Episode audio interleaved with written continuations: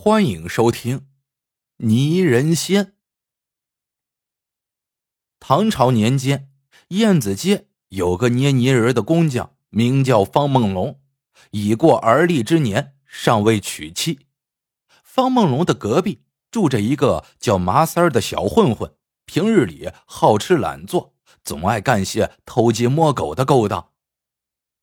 这天晚上，麻三儿多喝了几壶酒。子时的时候，才晃晃悠悠的回家。进门后，他刚想更衣，突然听见隔壁传来娃娃的啼哭声。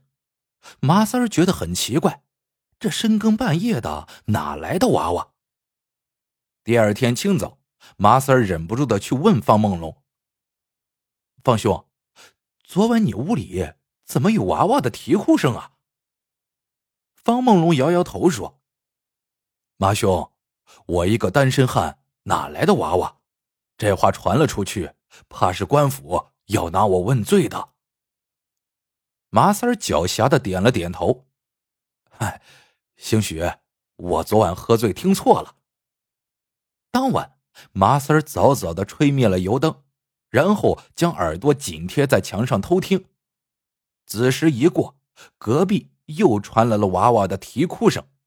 马三冲出屋子，拼命的敲方梦龙的店门。方兄，你再不开门，我可要上报官府了。方梦龙害怕了，匆匆开了门。果然，方梦龙怀里抱着个刚出生的娃娃，白白胖胖的，正挥舞着小手，哇哇大哭。马三愣住了，方梦龙涨红了脸说：“马兄，请进门说话。”麻三儿满脸狐疑的进了门。原来方梦龙是三代单传，他做梦都想有个娃娃，只是家境贫寒，哪有媒婆肯上门说亲。一个月前，方梦龙从观音山挖泥回来，当晚他就做了一个奇怪的梦，梦里有个刚出生的娃娃，不停的叫他爹。梦醒后。方梦龙心潮澎湃，用新挖来的泥土将梦里的娃娃捏成了形。捏完之后，方梦龙爱不释手，便搂着泥娃娃睡着了。子时过后，方梦龙突然被一阵娃娃的哭声惊醒，睁眼一看，怀里的泥娃娃竟然活了。此时正光着屁股趴在床沿上嗷嗷待哺。方梦龙掐了掐大腿。疼，原来这不是梦，这真是菩萨保佑啊！方梦龙欣喜若狂，将娃娃亲了又亲，搂着他睡了。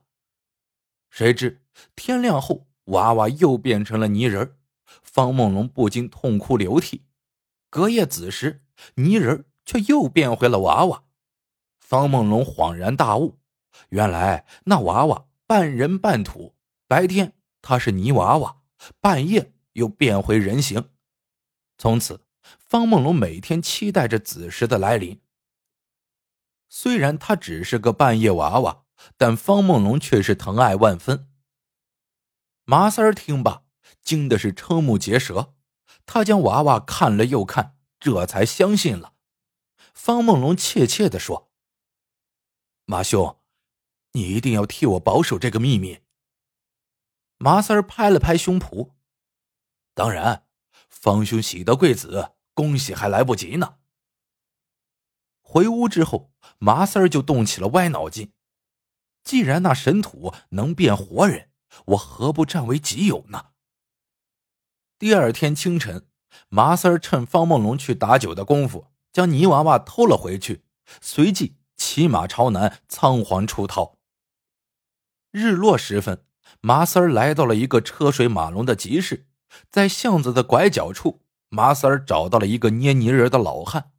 见那老汉手艺不错，麻三儿便掏出了一锭银子，连同泥娃娃一起递给了他，说道：“给我捏个最漂亮的女子。”老汉点了点头，熟练的将泥娃娃揉来揉去。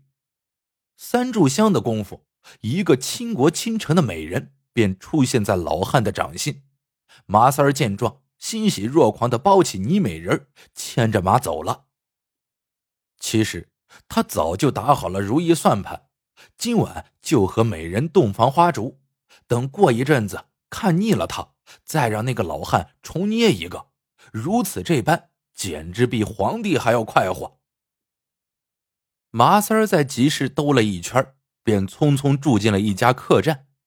在客房，麻三儿摆了桌酒菜，自斟自饮。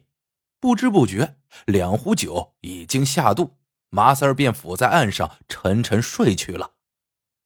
醒来的时候已过子时。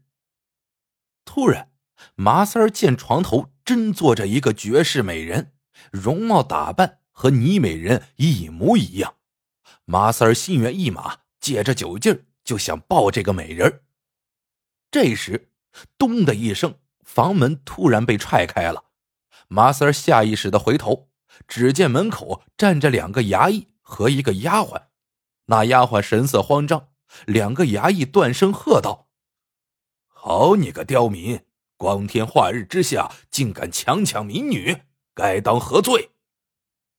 麻三儿又惊又吓。被两个衙役押回了县衙，那丫鬟惊魂未定，匆匆跑去禀报县令：“老爷，奴婢看见一个女子，长得很像小姐，那女子的手臂上也有玫瑰色的胎记，跟小姐的一模一样。”县令大惊，连忙起身更衣，走入后堂，见夫人正搂着那女子痛哭流涕，只是那女子目光呆滞。仿佛丢了魂魄，任凭夫人问话，始终是置若罔闻。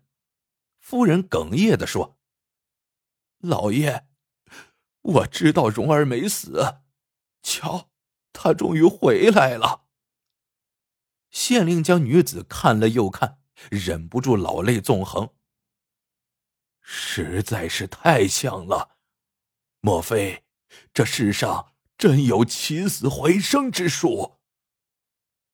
原来，县令的千金蓉儿在十六岁的时候不幸失足掉进河里淹死了。县令和夫人为此事伤心欲绝。那天，丫鬟小翠刚巧在集市看见麻三儿举着倪美人沾沾自喜。小翠仔细一看，那倪美人居然就是小姐。于是，小翠偷偷尾随麻三儿，看他买了红绸，又买了香烛。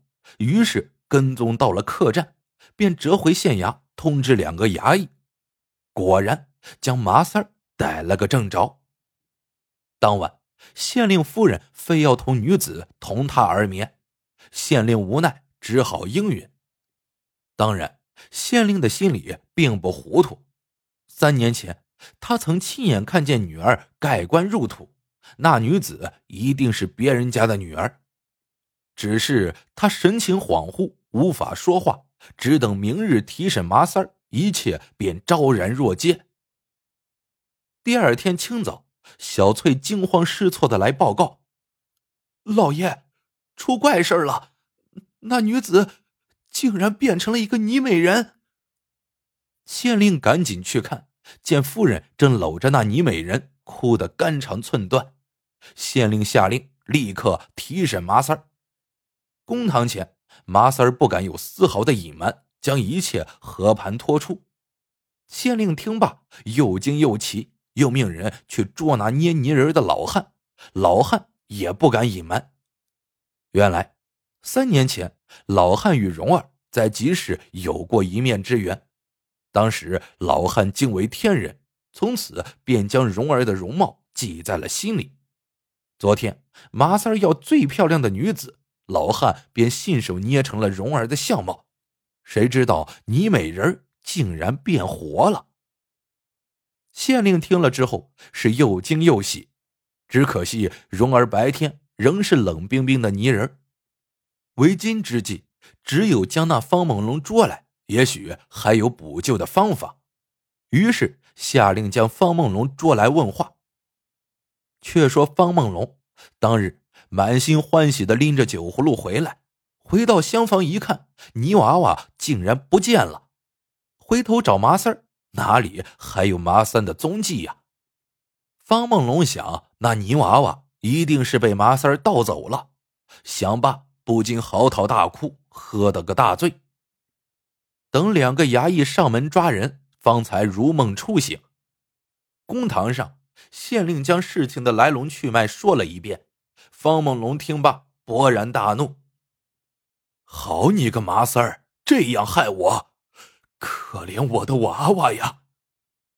县令劝道：“方梦龙，事已至此，只能从长计议。”方梦龙乞求道：“大人，请将泥人还给草民，让草民父子团聚。”县令当然不肯。你这不是为难本官吗？如今你那娃娃已经没了，本官怎能将小女再拱手相送？方梦龙惨然一笑。既然如此，草民也无话可说。这块神土本非我所有，如今成全了大人，也算是一桩美事。县令见方梦龙也没有奇招，只好将三人放了。麻三儿越想越气，原本他还指望着那泥人许他三宫六院，谁知道赔了夫人又折兵。麻三儿心有不甘，当晚又偷偷潜入县衙，将倪美人偷到了手。谁知道麻三儿刚逃出县衙，就被两个巡夜的衙役发现了。麻三儿慌不择路。逃到了一座破庙，见追兵当前，麻三儿怕人赃俱获，随手将倪美人扔在了草堆里，然后破窗而逃。而方梦龙呢，从县衙出来之后，心灰意冷，他走进了一个酒馆，要了几壶酒，一直喝到半夜，酩酊大醉之后，方梦龙晃晃悠悠的一路朝前走，不知不觉竟也走进了那个破庙。一头倒在一堆干草上昏睡过去，可他哪里知道，就在他进庙前，麻四儿偷偷的将倪美人扔在了干草上。四更时分，方梦龙晕晕乎乎的从梦中醒来，他睁眼一看，不由得吓了一大跳，身旁竟躺着一个半裸的陌生女子。原来子时一过，倪美人又变回了人身。这个时候，县令突然领着众衙役破门而入。见此情形，县令气得胡子都歪了。好你个方梦龙，竟敢调戏本县令之女！于是，方梦龙又被带回了县衙。此时，另两个衙役也将麻三捉拿归案，两人同时跪在公堂上，谁也不吱声。县令一拍桌案。刁民，你强抢民女，该当何罪？麻三不动声色。敢问大人，草民抢了哪家的民女？县令一时语塞。这，麻三儿哈哈大笑。据草民所知，早在三年前，令千金就已经亡故。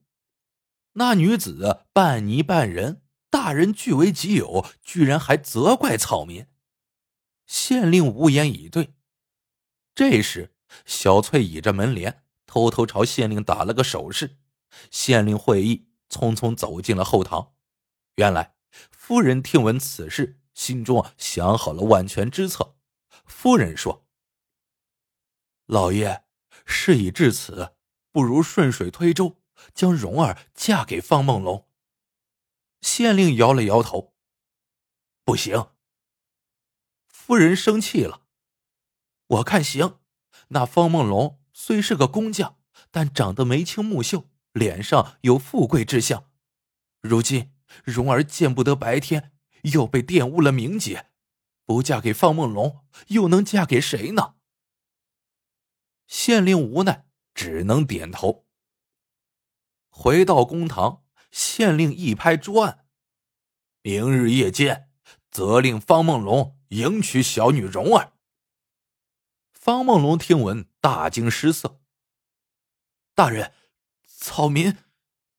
县令大怒：“怎么，你玷污了小女的名节，还不敢娶她？”方梦龙吓得不吱声了。这时，麻三儿怯怯的问：“大人。”那草民呢？县令笑了：“本官念你送女有功，特聘为媒人。”麻三儿听罢，气得僵坐在了地上。第二天夜间，县令府上张灯结彩，锣鼓喧天，方梦龙与蓉儿结为连理。奇怪的是，洞房花烛之后，蓉儿再也没有变回倪美人，而且记忆也一并恢复了。一年之后，蓉儿产下了一个白白胖胖的娃娃。当方梦龙抱在怀里的时候，突然觉得娃娃似曾相识。原来，竟是他当年捏的泥娃娃。好了，这个故事到这里就结束了。喜欢的朋友们，记得点赞、评论、收藏。